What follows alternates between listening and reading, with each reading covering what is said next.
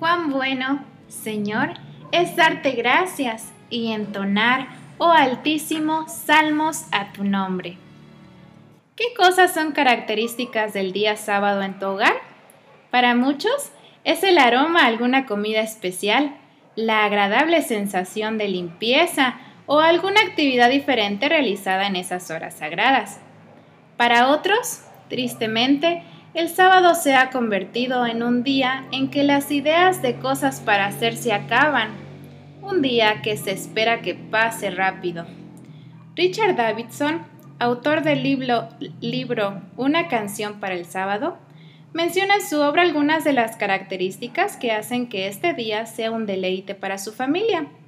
Incluye algunas hermosas tradiciones que tenía el pueblo judío para celebrarlo de forma especial habla detalladamente de este salmo, que fue escrito para el día de reposo, y también menciona algo muy interesante.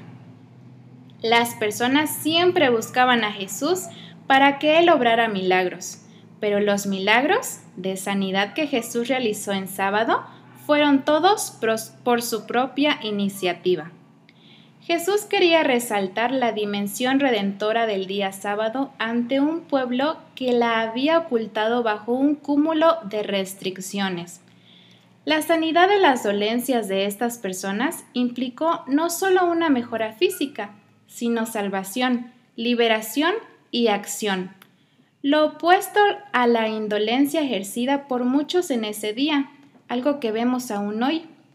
Las enfermedades de esas personas eran crónicas y al curarlas, Jesús también buscaba resaltar el aspecto redentor involucrado en su accionar.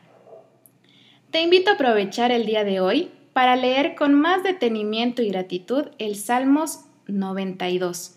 También te sugiero que estudies más profundamente las historias de estos milagros realizados en sábado y que las enriquezcas con la lectura del deseado de todas las gentes. El hombre de la mano seca, la mujer lisiada, el hombre con hidropesía, el paralítico de Bethesda y el hombre nacido ciego fueron algunos beneficiados en sábado hace miles de años.